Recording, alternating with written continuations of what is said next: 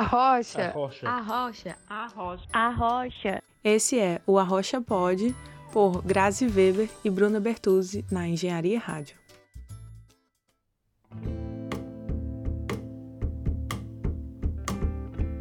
Olá, queridos ouvintes, bem-vindos ao Arrocha, de novo, quarto episódio, o podcast que vai te dar aquele pontapé que te falta para tirar suas ideias do papel.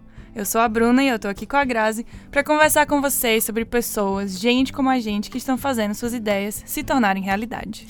Eu sou a Grazi e esse é o Arrocha Podcast, nosso talk quinzenal. Estamos aqui para ser espaço de conversa de forma empática, relaxada e realista. Vem bater um papo com a gente sobre essas ideias, vamos fazer essa troca de experiências e aprendizados. Bora descobrir o ser humano que está por trás daquela ideia. A gente recebeu muita mensagem, muito feedback interessante nas nossas redes sociais e a gente queria aqui primeiro agradecer por todo esse compartilhamento de ideias que vocês têm feito com a gente e dizer também que a gente está aberta para conversa, porque é, esse é o intuito do Arrocha, a gente ser compartilhamento de ideias, uma plataforma de compartilhamento de tudo. Então converse com a gente, a gente está nas plataformas Twitter, Facebook e Instagram como Arrocha Podcast. E se você tem interesse nesse assunto da arquitetura paramétrica, BIM, formação de cidades, é, como é que está tudo relacionado, o que, que acontece com o mercado, essa movimentação de mercado, manda uma mensagem para a gente, manda uma mensagem para o Thomas. Ele é uma pessoa super solista. Talvez ele demore um pouco para te responder, mas ele vai te responder no final. E a gente também. Então a gente está aqui para bater papo, para conversar, para te conhecer.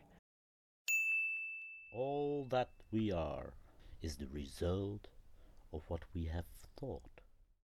O convidado de hoje é um querido, muito querido, e foi nosso professor, o Thomas Takeuchi. Ele é arquiteto e urbanista pela Mackenzie em São Paulo, especialista em modelação paramétrica, mestrando em arquitetura teórica. Ele é um grande companheiro de mesa de bar e apaixonado por ensinar. Ele é professor da pós-graduação Lato Senso em Engenharia Digital e Tecnologia BIM da Universidade Tecnológica Federal do Paraná. Ele é proprietário de um blog chamado Arquilog. Ele é resolvedor de problemas oficial do dia a dia relacionados ao Building Information Modeling, BIM para os íntimos, na otimização de processos de, em arquitetura e escritórios. É uma honra ter você aqui com a gente. Seja bem-vindo, Thomas. Obrigado por convidar. É, então tá, então a gente tem umas perguntas para você, é, para né, saber um pouco mais da sua vida. Então, como é que é ter um escritório de arquitetura, ser empresário e arquiteto ao mesmo tempo? É foda. tipo, é que quando, sei lá, pelo menos na minha faculdade, eles sempre ensinaram a gente a fazer projetos de arquitetura, fazer, sei lá, o o Centro Cultural dos Sonhos, o Museu dos Sonhos e assim por diante. Só que muito pouco foi discutido de o que, é você ser um profissional arquiteto, ou o que, é você ter. Aliás, não foi discutido nada do tipo como é gerir um escritório de arquitetura. Então, quando você é funcionário, você tem uma certa frustração, que é tipo você tá, sempre está fazendo projeto de outra pessoa que você não teve tanta liberdade criativa. Isso alguns, né? Outros têm. Para algumas pessoas frustra, para outras não. Mas quando você tem o seu próprio negócio, é completamente diferente de você ser um arquiteto. Eu vou dar um exemplo, assim, a maioria dos, pelo menos no Brasil, dos grandes escritórios que fazem projetos super bacanas, que ganham concurso tal, os donos geralmente têm uma segunda renda. Então eles estão muito vinculados à academia. Então, em um período eles dão aula, no outro período eles cuidam do escritório. Então, nesse sentido, o escritório é como se fosse um estúdio, uma extensão do, do ofício de ensino deles. Então, eles têm maior liberdade para criar e estão sempre participando de concursos, tendo projetos legais. Agora, esse não é um modelo de escritório que, tipo, como um negócio, é, é algo tão lucrativo. Acho que, se no, no melhor das hipóteses, paga as contas, dá um pouco de lucro, mas se pensar num negócio mesmo, não, não seria uma das melhores opções. Se você quer ter um escritório de arquitetura e quer ganhar dinheiro e crescer como negócio com arquitetura, aí vai muito mais de você ser um bom gestor, um bom, uma pessoa muito organizada, muito comprometida, saber lidar com relações humanas para conseguir fazer o negócio crescer. A arquitetura é um segundo ponto geralmente você nem você sendo dono chega a um ponto que você nem consegue mais dar conta de fazer projetos.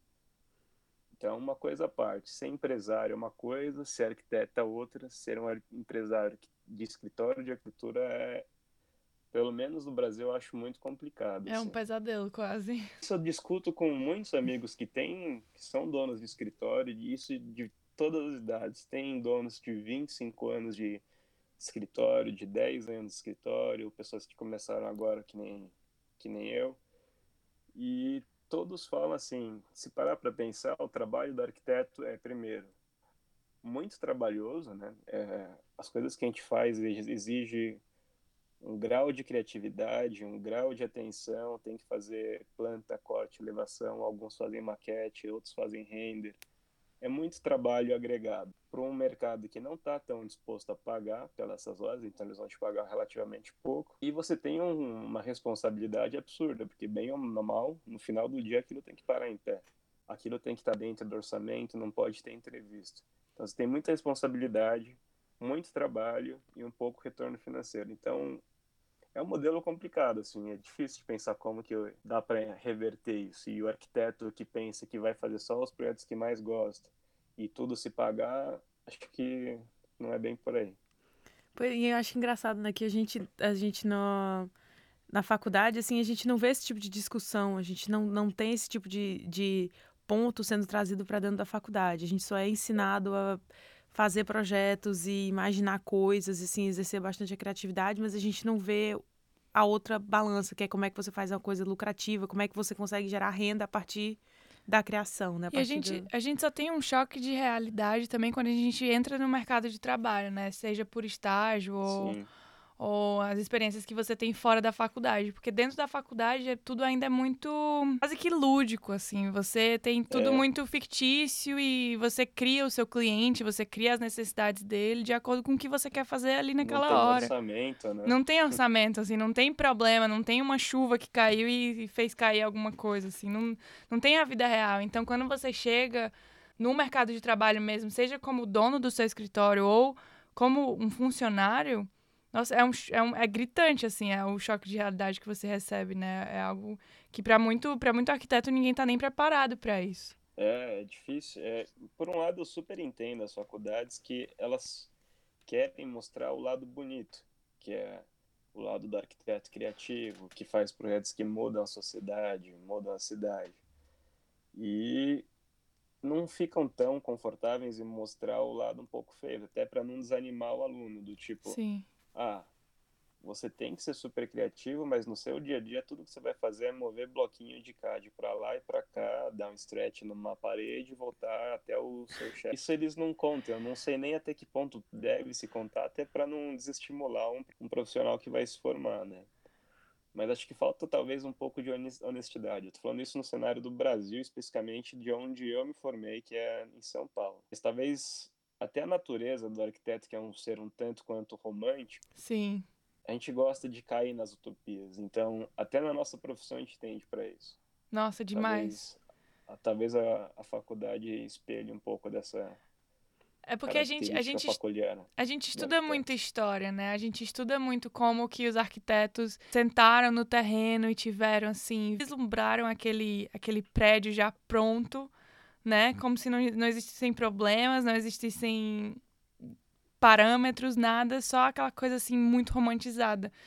E pelo menos na minha, na minha graduação, é, eu vivia muito. Eu, eu, eu me pegava sonhando mais com essa parte romantizada de ai que lindo, eu vou, vai cair do céu a minha inspiração e eu vou ser muito rica e, e famosa com esse projeto maravilhoso que eu, que eu, que eu que pensei. Que vai mudar o mundo, entendeu? Uhum.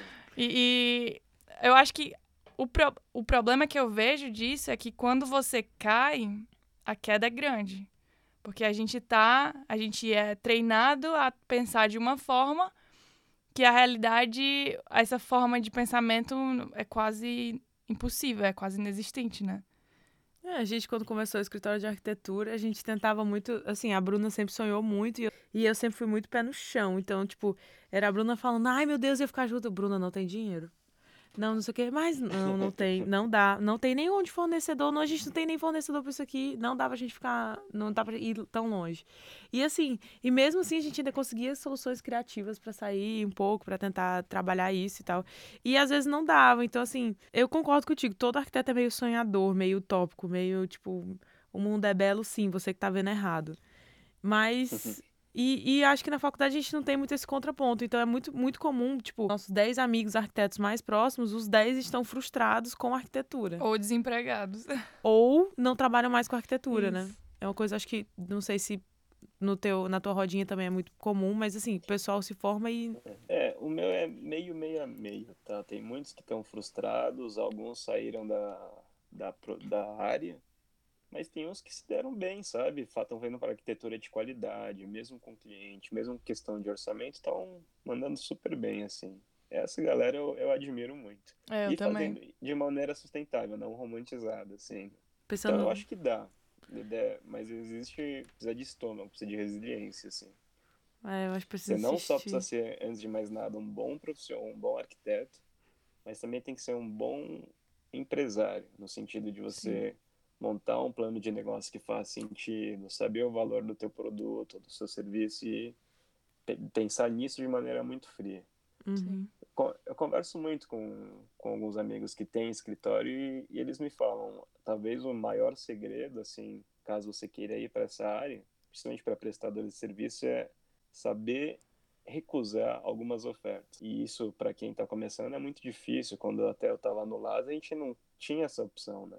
Você tinha que matar um leão a cada dia, tinha que pagar as contas, você meio que tende a falar sim para tudo que vem, achando uhum. que você está sendo o sortudo que apareceu. E é. numa dessas você aceitou um negócio, se atolou e acabou fechando uma possível porta, melhor ainda que podia se abrir. Uhum. Tem mais a sua cara.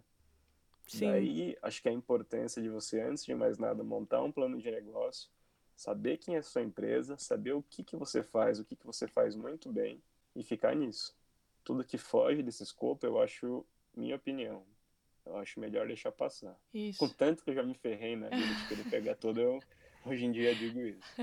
Mas é uma coisa que a gente aprendeu muito ah, bom, no mestrado aqui de empreendedorismo e inovação, é que você tem que trabalhar no seu nicho.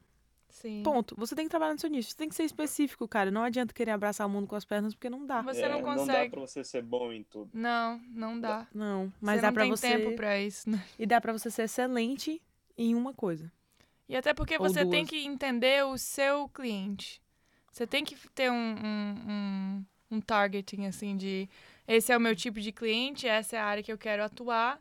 E aí você começa a, com, a, compreender melhor as dores daquele cliente e os trabalhos que ele, que ele tá querendo desenvolver ali, né? As, alinhar as expectativas, Sim. né?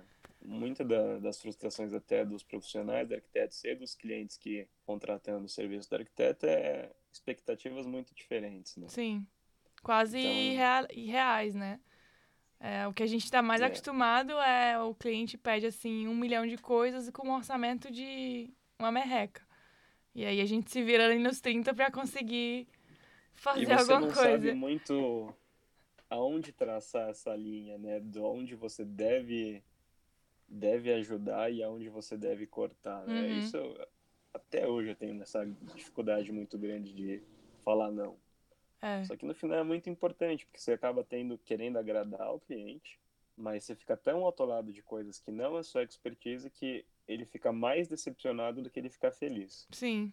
E como você traduz a linguagem paramétrica arquitetônica para qualquer pessoa entender, assim, no, no dia a dia? Quais são as possibilidades que podem ser alcançadas com, essa, com esse tipo de arquitetura? Usar o paramétrico para decisão de projeto. É tipo, o que, que é arquitetura paramétrica, né? Porque muita gente não entende, assim, tipo, ah, paramétrica é uma palavra, tá, tá mas o que, que isso significa? Vou tentar destrinchar um pouco né, essa, essa expressão, por assim dizer, que é a arquitetura paramétrica. A gente tem a arquitetura, que é o ofício nosso, construir alguma coisa, construir um prédio, e tem o paramétrico, no, no sentido. Tudo, o que é um parâmetro é, são os insumos necessários para algo ser criado. Então, vamos supor que eu tenho uma receita de bolo, então todos os meus ingredientes, desde o açúcar, da farinha, do ovo, são parâmetros eu mudo esses parâmetros, o meu bolo final ele muda. Então, se eu mudei o meu parâmetro de chocolate para banana, em vez de ser um bolo de chocolate, vai sair um bolo de banana. Então, em algum sentido, acho que a arquitetura ela sempre foi paramétrica, porque ela sempre respondeu a esses insumos, seja no modernismo pelas grandes regras ou sei lá, até no período clássico se seguir também todas a, as proporções e tal. O que que acontece, acho que especificamente quando a computação se se desenvolve mais, é que você traduz, você modificar um parâmetro de insumo e você ter um resultado final que é trocar o bolo de chocolate pelo bolo de banana, ficou instantâneo. Então agora, se vamos supor que eu criei todo que eu pensei em um projeto de um pavilhão. Eu queria que esse meu pavilhão tivesse painéis hexagonais. Aí eu cheguei no, na conclusão que no final, nesse estudo, é, a forma final não ficou boa. E se eu trocasse por painéis piramidais? O que, que acontece? Então eu estou trocando aí um, um parâmetro. O que acontece hoje em dia com quem chama de até arquitetura paramétrica é que essa troca é instantânea. Então eu consigo ficar trocando de um parâmetro pelo outro e saber no, em tempo real o que, que vai acontecer no produto final. Nesse sentido, é uma arquitetura paramétrica. Mas um, uma coisa que eu não quero cair numa discussão acadêmica que não é nem o lugar, mas acho que é, é bom deixar bem claro, porque tem muita gente que pega a arquitetura paramétrica e associa a imagem de projetos como da Zaha Hadid, ou que tem aquelas formas bem complexas, tipo do Big, coisa assim. Acho que foi em 2009, um cara muito importante nesse, nesse meio, que foi o Patrick Schumacher, o sócio da Zaha Hadid, ele fez um manifesto do parametricismo. Ele estava falando do surgimento de um novo estilo. Então, nesse sentido, ele estava falando que a arquitetura paramétrica, com todo esse desenvolvimento do computador, estou simplificando muito, tá? mas com todo o desenvolvimento do, da computação e o que a gente pode fazer hoje com a programação, um novo estilo que tende para o orgânico e para a complexidade ia surgir. Talvez até por isso, por muito do ícone que foi a Zaha Hadid, a arquitetura paramétrica começou a associar a ser arquitetura toda complexa, maleável e assim por diante. Isso foi muito bom, porque isso, tipo, acho que deu visibilidade global para essa nova método de se fazer arquitetura que vinha surgindo, mas também, no outro sentido, deixou o entendimento um tanto quanto confuso. Dá um exemplo de novo de São Paulo. Os escritórios aqui têm um posicionamento muito definido do tipo ser minimalista, ter dado a escola paulista e tal, então eles acham se eu sou um cara que faz arquitetura paramétrica, eu sou um doidão que só faz curvas. Mas na verdade, não tem paramétrica é um método, por assim dizer. Agora, se eu quero fazer uma forma bem complicada, tipo usar Hadid, eu só quero fazer uma laje plana, tipo Paulo Mendes da Rocha, problema meu.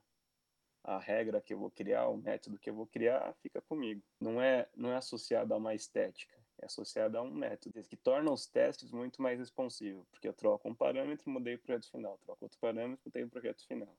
É meio estranho de explicar isso. É porque a gente ainda tende a ver como arquiteto o criador quase que um deus.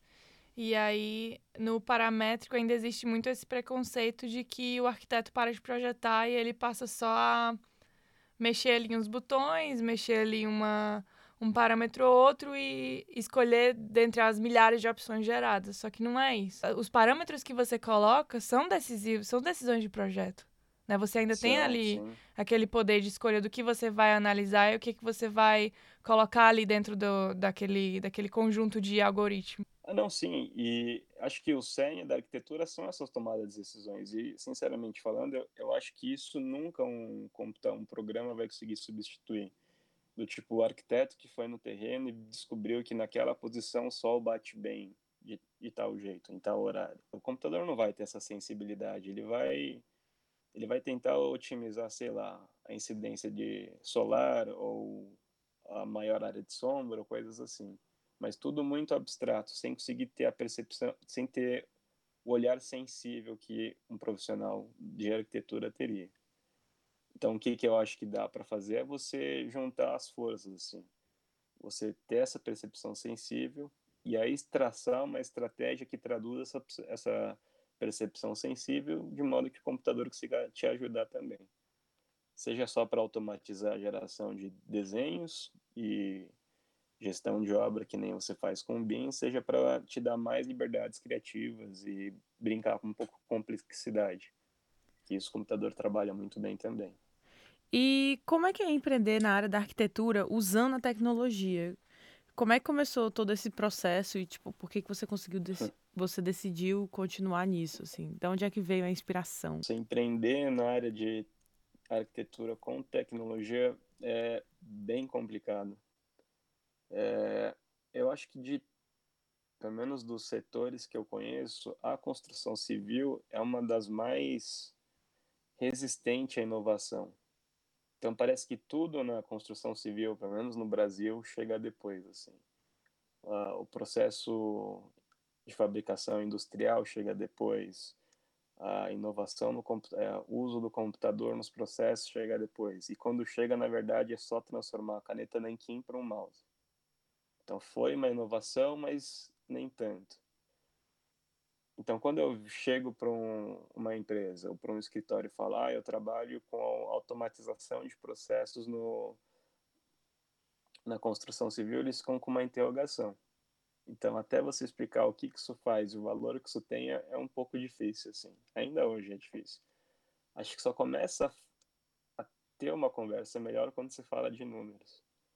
Quando você fala de o quanto que a pessoa pode economizar, se automatizar, tal coisa ou para um, se for para um escritório de arquitetura, como que aquela ideia que ele jamais vai conseguir fazer, sei lá, na mão ou no SketchUp, dá para fazer programando. Aí talvez tenha uma conversa, mas as pessoas ainda são muito desconfiadas.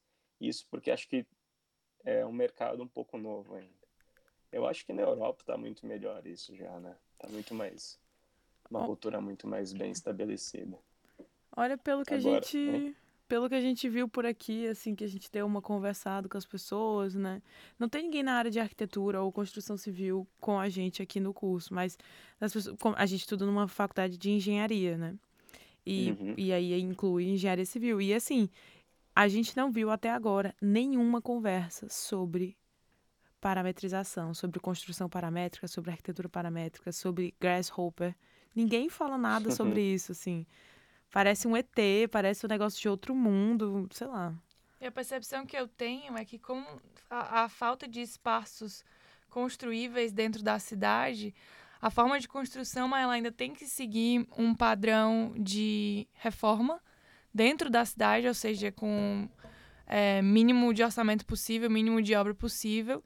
Então, e também porque existe a preservação das fachadas do, é, dos prédios. Né? Pois é, então é, eu, eu acho que é muito mais complicado colocar tecnologia, é, decisão de projeto, arquite arquitetura tecnológica e arquitetura paramétrica dentro de um, um espaço tão fechado para isso, entendeu? Porque o, o, foco é realmente mudar um pouquinho ali o ambiente interno e para isso você consegue fazer com design de interiores, né? Então, é. Sim. É, é como se, sei lá, eles, tiver, eles estão fazendo isso há tanto tempo do mesmo jeito que não. A nossa percepção não é que, vale que não vale a pena, né? pois é. é. é. lógico que quando é para algum projeto de um museu, de algo que tenha que atrair olhares, aí a gente vê uma, uma maior liberdade de, de projeto, né? Porque, ele, ele, pelo menos, a percepção que eu tenho é que aqui existe um maior entendimento de que a arquitetura, ela traz turismo, ela traz é, um foco maior para aquela cidade, ela pode mudar aquele, aquele entorno. Então, eu acho que aqui ainda tem um maior entendimento disso que não tem muito no Brasil. Né? No Brasil, a gente acha que a gente bota uma cor ali e, e deu, assim, tá bonito. Não tem muito, é, assim, um, um, valor ao edifício, né? Como, como a gente consegue a gente ver. Não tem nenhum valor à cidade aqui. É, né? a gente. Em geral, um edifício. Mas aqui eu acho, eu tenho a impressão de que o fenômeno Airbnb é, pelo menos aqui em Portugal e no Porto, mudou um pouco a cabeça das pessoas, sabe? É como se é, muita gente começou a ganhar dinheiro com essa área, né? Com, com aluguel pelo, pela plataforma uhum. do Airbnb.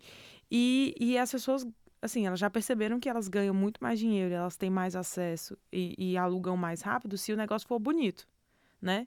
Então você, é muito comum você estar tá andando aqui nas ruas assim, e você acha ruas menorzinhas, com vários apartamentos antigos que um, dois ou três estão sendo reformados completamente para isso, para aluguel de temporada.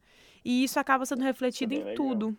Sendo, Mais é, ou menos que é legal, porque aqui agora eles, eles estão sofrendo um problema gigantesco de aluguel.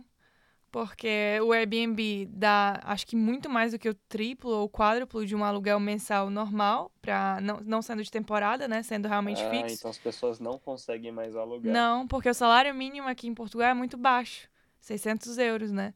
E aí, como que você consegue é, pagar suas contas, água, luz, é, comer loucura, é com mesmo. 600 euros e o apartamento custando 900, né? De dois quartos. Então, assim, tá E ainda... as pessoas não estão querendo alugar mais. Não, Botar pra alugar nesse não, sentido. porque o Airbnb veio, assim, pra... traz um lucro absurdo o e Airbnb, uma rotatividade enorme, assim. e o Airbnb é, é, Sim. assim, Portugal está sendo é, alvo principal de turismo há, há um tempo já, não é recente, né? E aí o, esse evento Airbnb, esse, esse fenômeno Airbnb atraiu muita gente. Então, assim, a gente tá. A gente, até, tipo, é, as experiências que o Airbnb oferece, por exemplo, se você for olhar, não tem horário. Não tem horário. Você tem que reservar com semanas de antecedência, uma coisa que era para ser muito mais assim rápida, muito mais dinâmica, porque não tem horário, porque a cidade fica lotada de gente o tempo É. inteiro aqui. Tá. É, é, é interessante, né? Observar como, como a, É, a acho dinâmica de mercado muda um comportamento cultural de uma cidade, por exemplo. E isso eu acho que é mais um exemplo de os arquitetos, não só no te, na questão de, de empresa, de negócio, mas até na nossa profissão e na arquitetura, eles precisam pensar o que, que a tecnologia vai mudar na cidade. Isso a gente fica muito preso a um saudosismo, assim, a gente Uhum. acha que tecnologia não devia ser discutida no campo teórico, o que eu acho um grande erro, Sim. porque ela está mudando a forma como a gente vivencia a cidade. Isso até é uma coisa que eu tenho tenho pesquisado para o meu mestrado, mas se o arquiteto não entra nessa discussão de o que que o campo virtual vai mudar no comportamento das pessoas no plano físico, não vai ser os profissionais da cidade que vão ditar como que ela vai crescer. Isso é um problema. Um exemplo disso é o que vocês falaram agora, esse Airbnb, que é é o mercado, interesse do mercado, o que, que paga melhor, eu vou. Então, se, é um- se o temporário paga melhor, eu vou e eu não tô nem aí se pessoas não vão conseguir mais ter dinheiro para alugar.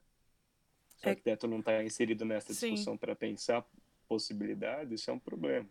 Porque a Tem tecnologia... se a tec- tem a tecnologia ela gera necessidades di- diferentes, né? E é, é isso que, que me incomoda mais na arquitetura é o atraso nas escolas de arquitetura de acompanhar é, essa mudança de pensamento rápida, porque hoje em dia a tecnologia ela consegue mudar culturas é, com uma velocidade incrível. E aí eu não vejo assim é, os profissionais de arquitetura acompanhando isso, sabe? Como que você vai começar a pensar no fluxo daquele, daquele novo edifício se aparecer uma tecnologia nova, ou, por exemplo, num caso mais simples que, que é mais provável de acontecer, são os carros elétricos, certo? Uhum. Se você, se você pensar no âmbito da cidade em si, a cidade já não comportaria se todos os carros tivessem que abastecer é, é, é, Se eles fossem elétricos. se fossem elétricos, não teria abastecimento para isso. Então, Não fora- teria energia. não teria energia suficiente. E fora isso, não Nossa teria, Senhora. não teria o espaço dentro dos prédios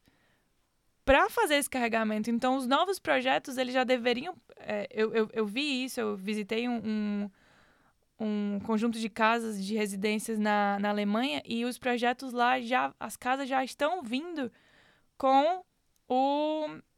Eu não sei como é que chama o... Aquele plug para você carregar o seu carro elétrico. já tem lá o abastecedor, sabe? Na sua garagem de casa. Então, isso já precisa ser pensado na, na decisão de projeto, assim, lá no começo, porque isso muda tudo. Muda ali o fluxo, muda. é, A gente como que, o, que Toda a estrutura de Toda a estrutura, né? isso. não precisa ir tão longe, não. Aqui tem um barzinho muito famoso na frente do, do, do maior, um dos maiores ícones da cidade, que é a Torre dos Clérigos. E aí esse bar se chama Adega e nada mais é do que ah, o telhado de um centro comercial que tem grama, é um telhado verde. E aí você consegue acessar ele, né? Subindo uma escadinha assim, você acessa o telhado e aí fica lá e tal, e aí funciona um bar. E é um negócio assim fantástico nos dias de sol, é perfeito para você trabalhar. Só tem um problema, tomada. E banheiro. E banheiro, é. Como, Falta... que um, como que um bar não tem um banheiro? Mas assim, são. Não tem banheiro? Não tem. Não, não tem banheiro. Então, são decisões assim, de projeto gente? que não fazem sentido, né? Assim, se você pensa na, na tecnologia e no tudo que isso traz, tudo que a gente tem hoje de opção, você tem um bar. Uma área, assim, de grama, que é num telhado. Ela não é um terreno natural. É, um, é pra isso que tem é, o teto verde, né? É, mas, mas é isso, tipo, você vê, você vê, a te, você vê a tecnologia acontecendo, você vê é, sei lá, as cidades ou a sociedade em si evoluindo, mas você não vê elas evoluindo juntas, tipo, de uma forma pensada, né? É, tá tudo desorganizado. Volta, vamos voltar a uma casa, vamos reorganizar e continuar seguindo. Eu fiquei devendo como que comecei, né, nessa área. É o que, que me motivou. É, bom, é estranho falar, mas eu sempre fui uma pessoa muito preguiçosa, tá? Não tenho. Eu não acredito nisso. Pudor. Eu, eu, não tenho tanto pudor em dizer, mas eu lembro muito claramente o episódio que me fez falar: não, eu preciso aprender a realmente fazer as coisas um pouco mais automáticas. Isso eu tava. Eu ainda era estagiário na época, eu tava na faculdade. E, tipo, todos os piores serviços sobra pro estagiário. Sim. eu tava no escritório que fazia fábricas e fazia centros de distribuição. Então, especificamente para os centros de distribuição, o mais importante para viabilizar o negócio é você ter a menor movimentação de corte aterro. Uhum. Então, o, a implantação do centro do prédio, do centro de distribuição, do armazém, né, tinha que ser de tal forma que você conseguisse movimentar o menor volume de terra, tentando deixar bota fora, bota de, é, sem, sem bota fora e sem bota dentro. Né? Então, o que eles faziam? O chefe imaginava um platô que ele achava que dava certo, dava o desenho para o estagiário, que no caso era eu, e pedia para eu calcular a movimentação de terra que aquela implantação ia dar. Então ia lá ponto por ponto, cota por cota, com todos aqueles cálculos doidos de terraplanagem que a gente aprendeu na faculdade. Fazia lá, acho que sei lá, gastava quatro, cinco horas para fazer os cálculos e desenhar isométrica, mostrar ah, isso se eu não errasse. Se eu errasse, levava mais ainda. levava mais tempo ainda. E era comum errar. Ah, e sem chegava dúvida. lá, entregava certo pro chefe, ele pensava, ah, mas e se eu rotacionar 30 centímetros, 30 graus aqui? Ó, se eu mover 5 metros para lá? Tenta aí para mim. E lá vai eu de novo, 4 a 8 horas para fazer o cálculo, para depois ele falar, ah, o cliente não gostou, vamos tentar desse jeito agora. E aí de novo fazendo todo esse cálculo. Aí eu pensei, gente, não é possível isso. Isso daqui é só um simples cálculo que eu só estou seguindo forma. Só que tem muitos pontos para fazer desse negócio dar certo. Na época eu já tinha conhecido brevemente o, o Grasshopper a partir de um workshop que teve no Mackenzie, que eu não consegui me inscrever porque eu acho que era bicho ou era tava no segundo ano, alguma coisa assim, mas era muito novo na faculdade, estava lotado, eu só espiei um pouco e vi que tinha umas coisas muito doidas acontecendo. E aí, por conta, estava pesquisando um pouco o Grasshopper. É, bom explicar, né, para quem não conhece, o Grasshopper nada mais é, de maneira muito simplificada, um método de você programar visualmente com bibliotecas de geometria. É basicamente isso. E isso dentro da plataforma do Rhinoceros, né? Então, estudando um pouco o Grasshopper, eu pensei, ah, deve ter um jeito de eu conseguir fazer esse, esse cálculo de corte aterro automático. Aí tem, sei lá, eu acho que eu gastei uma semana tentando desenvolver esse primeiro código aí. Mas em algum momento deu certo. e aí o que foi legal é que eu gastei muito mais tempo para fazer o negócio que eu levava quatro. Em vez de levar quatro horas, eu levei uma semana. Mas uma vez que ficou pronto o código, em vez de levar as quatro horas, eu levava um minuto para fazer para fazer o mesmo trabalho. Só que, em vez de contar para o meu chefe, olha o que, que eu fiz, eu fiz um código aqui que otimiza o nosso processo, agora eu faço um minuto, eu fiquei mudo. continuei fingindo que levava quatro horas para fazer o cálculo e em um minuto eu rodava, esperava quatro horas e entregava. Nesse meio tempo eu ficava, sei lá, no Facebook, não fazia nada. Tá vendo aí? Depois a gente reclama do, do problema dos arquitetos de, de não ter mercado. De... Tá aí o problema, ó. Os estagiários. O estagiário fica enrolando o chefe. É. Bom, hoje em dia ele já sabe, então eu já posso contar. Né? e como que você acha que a parametrização da arquitetura poderia ajudar na sociedade como um todo? Não sei se vai ajudar, mas eu tenho certeza que vai mudar. Porque tudo vai ser feito muito mais rápido. Então, eu estou desenvolvendo agora um, um produto que, bom, falando bem por cima, ele gera layouts automáticos. Isso implantado, acho que só para dar um comparativo, um trabalho que um profissional formado e um estagiário levam cinco dias para fazer, o computador leva 55 milissegundos. Nossa. Nossa então, se eu pudesse computador rodando, inclusive com almoço e com e só oito horas de trabalho, nesse período de cinco dias, ele vai rodar 2 milhões e 400 mil e tralalá iterações. Nossa. Então, então isso vai mudar. Bom, os arquitetos vão precisar se reinventar. Eles vão ter que focar mais na área criativa e menos na área operacional e trabalhos mecânicos. Acho que esse trabalho mecânico cada vez mais, inclusive com o BIM, tende a diminuir.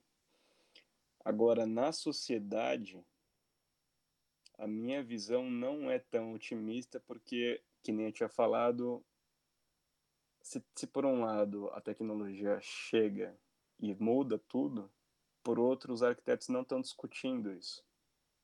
Não estão discutindo nem arquitetos, nem urbanismo, então quem de fato constrói a cidade não faz a menor ideia de como é que isso interfere.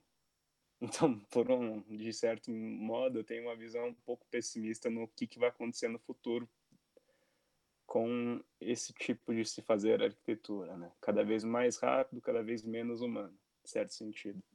Então, assim, você tem essa nova tecnologia, né? Que é a, a tecnologia do, dos carros elétricos indo para o patinete, para o skate e para outras coisas. Uma escala você, menor, né? É, para uma escala menor e você não vê a cidade correndo atrás para conseguir entender, para conseguir absorver esse tipo de tecnologia e conseguir colocar eles em colocar isso em, em, em, em termos assim, em termos urbanos, né? Não existe pista específica, não existe nenhum treinamento, nenhuma legislação que cubra esse tipo de coisa, que dê, sei lá, que dê regras, sabe? Não tem regras. A maior dificuldade dessa, dessa conversa para organizar assim esse pensamento mais coletivo são muitas variáveis, são, são muitas situações distintas e é difícil você conversar isso dentro de uma cidade, sabe? Eu acho que esse é o maior problema, assim. E o que me. Eu, eu, eu fico feliz de existir cada vez mais profissionais da arquitetura, profissionais de, de, de projeto, indo atrás de diminuir esse tempo é, operacional, automatizar mais isso, perder menos tempo com aquele né, braçal e, e, e investir mais tempo no que realmente é necessário, que é usar o nosso cérebro pensar humano né? em pensar em gerar soluções. Não só na arquitetura, né? Gerar soluções no que for, sabe? Fugir muito mais, né? Deixar a máquina fazer o trabalho da máquina e o humano fazer o trabalho do humano, que é pensar com todas essas variáveis, escutar pessoas e tentar gerar aí essa, essa solução. Ter um olhar sensível, né? Sim. É, é aquilo que tu disse. E acima de tudo, empático, né? Sim. Acho que isso é o que diferencia mais o ser humano da máquina. Né? É a empatia. Somos seres empáticos. Uhum. E é como tu disse, né? O trabalho braçal, aquele trabalho repetitivo, chato, que era lerdo e que era muito passível de erro que a gente fazia. É, que antes era feito por, pelo homem, né? Tipo, uh, detalhe do, do projeto de arquitetura ou alguma coisa assim, agora vai ser feito por uma máquina. Agora, agora não, já é, né? Feito por máquina. E aí sobra para o homem fazer a parte mais divertida, que é a criação. É. é. é conseguir administrar tudo e perceber as nuances, né? Perceber o, as pequenas coisas e o que está acontecendo. E na nossa situação atual, né? O que, que tu acha que poderia ser potencializado e edificado usando a ferramenta da parametrização para criar arquitetura? Tipo, como seria essa, como seria essa adesão, a adesão desse estilo no mercado brasileiro, por exemplo? Então, uh, eu acho que tem variado muito. Antes eu achava que não teria nenhuma, tá? Antes eu achava que a gente era muito preso ao movimento moderno, era a nossa era a nossa raiz, mas eu tenho conversado com especialmente quando eu converso com pessoas fora de São Paulo também. As pessoas estão querendo fazer algo que foge do quadrado que nós sempre fizemos e muito bem assim, né? Então, eu estava conversando com o presidente do IAB do Mato Grosso, ele queria fazer um, um evento, ele estava querendo construir um monte de painéis diferentes, hexagonais, seguindo uma curva maluca, e está tentando fazer acontecer, sabe? Então, eu acho que está engatinhando ainda, mas tem pessoas já querendo fa fazer isso acontecer, sabe? Fazer mudar um pouco a chave. Estão se movimentando para isso. Agora, com relação o que que eu imagino que tenha sido a pergunta, o que que o processo paramétrico pode dar de ganho na parte criativa em arquitetura? É, o computador, ele, vamos supor assim, se, todo mundo sempre teve um, que usou algum software, pensou, putz, imagina se tivesse um comando que fizesse tal coisa. Quando você começa a programar, quando você usa o Grasshopper, se esse comando não existe, você cria. Ou vamos supor, putz, eu tinha uma ideia muito complicada na cabeça, mas envolve muitos graus de complexidade, do tipo, um, é uma torre que começa a rotacionar cada andar, cada painel de fechamento é diferente, ela vai afunilando a, na parte do topo, tem uma escada diferente, tem vários que a gente chama de vários graus de complexidade.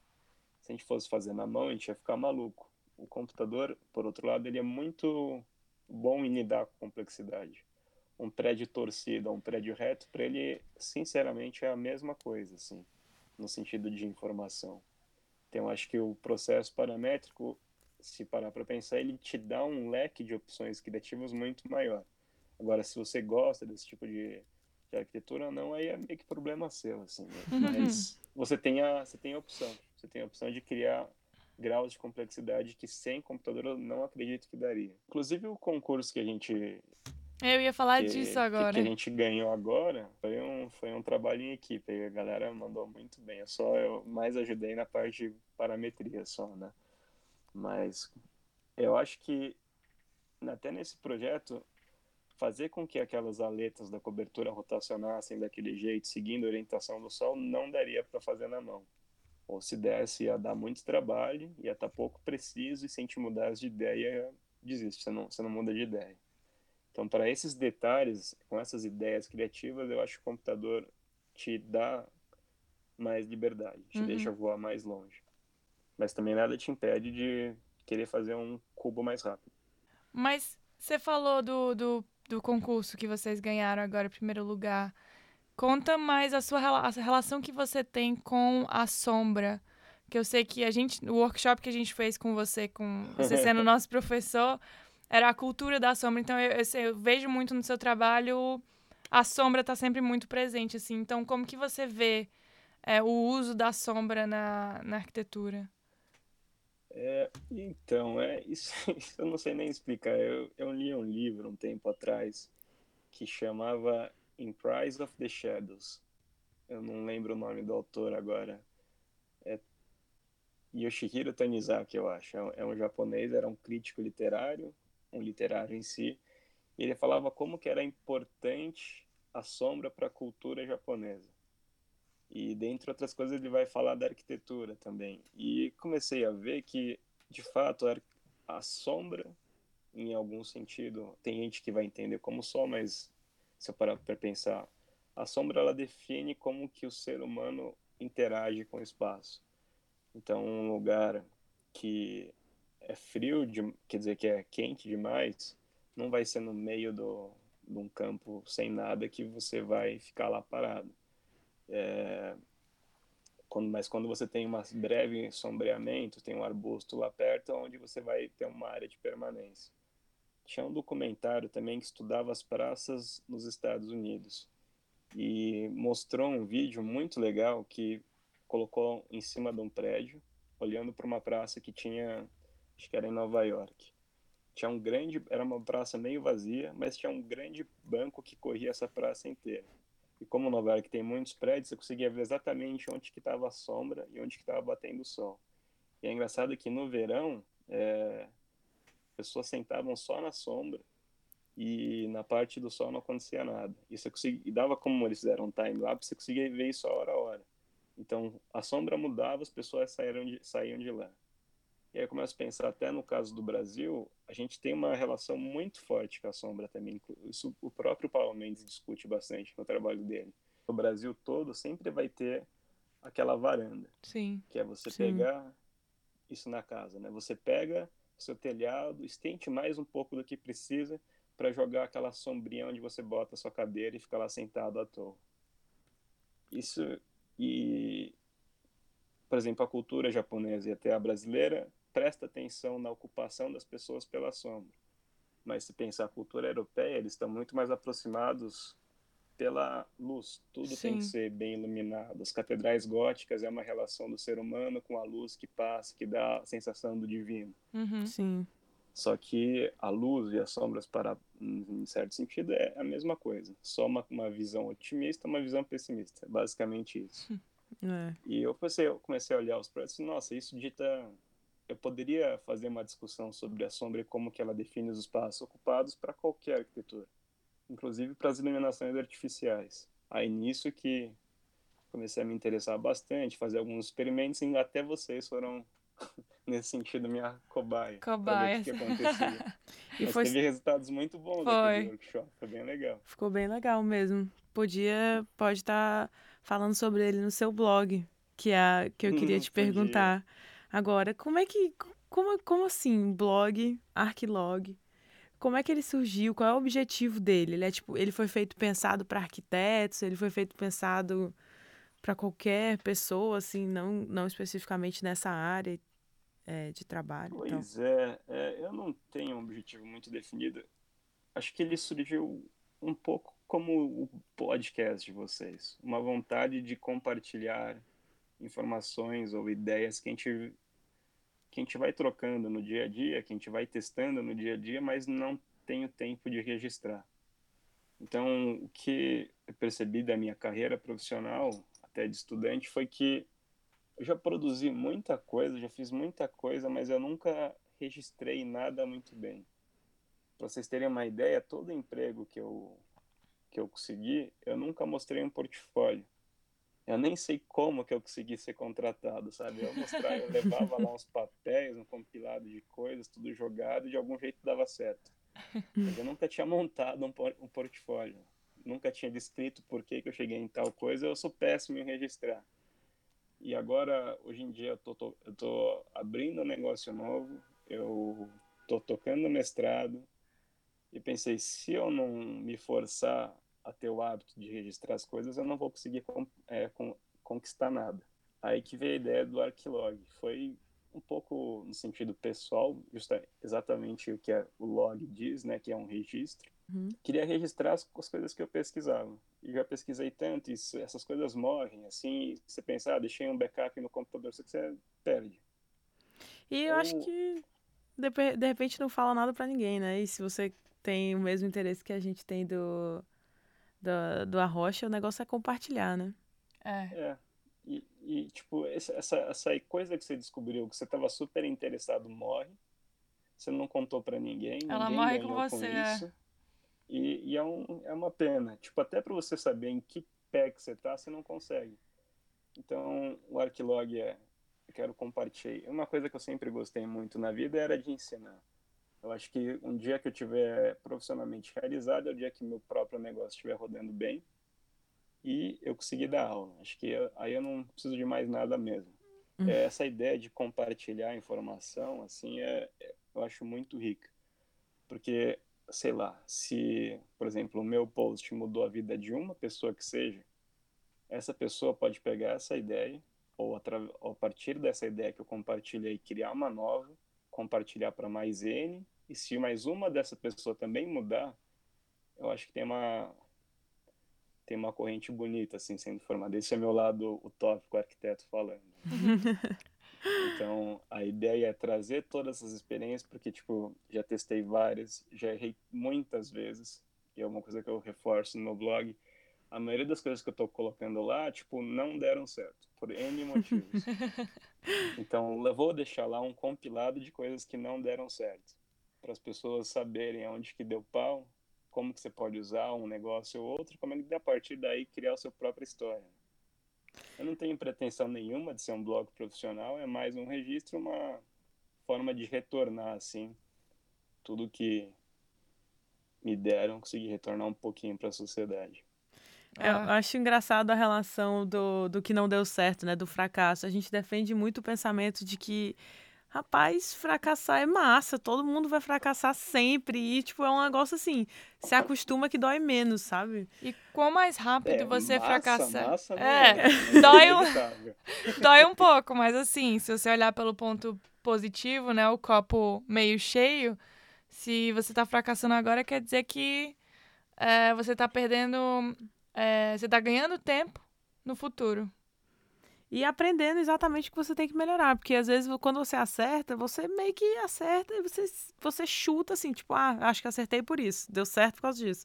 Quando você fracassa, você sabe por que, exatamente que o que você, você errou. Você sabe onde é que você tá errando. Você sabe exatamente onde é que tá ali pra. Ah. Tem vezes que você erra tão feio que nem você sabe. Ou que você percebe assim, caramba, errei um monte de coisa, e agora? Chutei o balde. Chutei, vou, vou, vou é, recomeçar. É Uma coisa que é engraçada que eu acho do fracasso é assim, nem quando você pensa em história, ninguém, vamos supor que eu contei uma história de sucesso minha. Vocês vão dar um breve sorriso e é isso, falar um parabéns assim e tal e tudo bem, consegue a vida. Mas se eu conto uma história que deu muito errado, é, é gargalhada assim. Então todas as histórias de, sei lá, que você deu PT na vida, que você fez alguma merda na juventude, é essa que quando você encontra com os amigos, junta a rodinha, todo mundo vai lembrar e todo mundo vai rir muito. Então, nesse sentido, Sim, com certeza. dói na hora, mas hoje, mas depois. É, são boas risadas. É, são excelentes risadas. Então, malta querida, depois dessa entrevista massa, que eu tenho certeza que vocês gostaram tanto quanto a gente gostou, resolvemos perguntar para o nosso convidado de hoje que novidade ou notícia interessante que ele gostaria de compartilhar com vocês, que marcou, que foi marcante ou alguma coisa assim. Vai ler Jane Jacobs. Super recomendo. Todo mundo devia ler. Concordo. É Morte e Vida de Grandes Cidades, da Jane Jacobs. Exatamente. Acho que muda a vida Belíssimo das pessoas. livro. Muito obrigada de verdade por apoiar a gente, apoiar nosso projeto. Que Saiba isso, é um que- prazer. Saiba que a gente está aqui também para apoiar as suas novas aventuras que você que ainda são confidenciais, mas que eu espero que é, alcance muito sucesso. E foi um prazer de verdade conversar com você de novo. Tava com saudades. Faz tempo que a gente não bate esse papo. Sempre era uma mesa de bar, dessa vez foi virtual. Quem sabe numa próxima vai ser bebendo o vinho do Porto. Escutando fado. Pastel de nata, vinho do Porto e fado. E arquitetura. Tá ótimo. E antes de terminar, a gente queria te lembrar que no Arrocha Podcast a gente quer te incentivar a seguir em frente, não importa quão maluca a tua ideia seja. A gente também quer fazer desse programa um espaço colaborativo. Então manda tua mensagem pra gente, compartilha tua ideia, tuas histórias, fala tudo que tu achar interessante. Não esquece de seguir a gente nas nossas redes sociais. A gente tá no Instagram, no Facebook, no Twitter, como a Rocha Pod ou a Rocha Podcast. É bem facinho de achar, então vai lá falar com a gente, vai compartilhar a sua ideia. E não esquece também que a gente é um, um conteúdo autoral da Engenharia Rádio, então vai lá dar uma fuçada no site, tem muito conteúdo legal feito por estudantes aqui na Universidade do Porto. Então, Thomas, a gente já te perguntou se você queria falar alguma coisa, você deu aquela dica maravilhosa do, do livro da Jane Jacobs, mas você queria falar mais, quer dar um teu tchau aí ou alguma coisa? Bom, com relação a negócios, tem muita gente que fala que ah, é importante fazer rápido, é importante é, inovar o tempo todo, é importante é, errar bastante, mas eu acho que acima de tudo, o importante é você ter ética. e você se comprometer a uma coisa que você sabe que é capaz de entregar. Senão, as coisas não vão para frente. Eu acho que a primeira barreira que você tem que definir se passa ou não a tua ideia é se o como que você vai fazer ela. Se o como que você vai fazer ela condiz com os seus princípios como pessoa. Aí depois você tá ali pra fazer e errar o que quiser. Sem Incrível. dúvida. Finalizou perfeitamente. É, e aí a gente tem aqui, ó, uma novidade, um negócio incrível, uma dica sensacional pra você, que é o seguinte: dizem que o nosso bordão dá sorte, É, se você quer ter sorte nos negócios, você tem que falar nosso bordão. que é o vai lá e arrocha. Vai lá e arrocha. Esse foi o Arrocha de hoje. Muito obrigada por todos vocês que ouviram esse papo e que contribuem para que programas como esse existam. Obrigada à Engenharia Rádio por nos ajudar a transformar essa ideia em realidade. então é isso, minha gente. Um beijinho brasileiro. Um beijinho português e, E até, até a a próxima. próxima.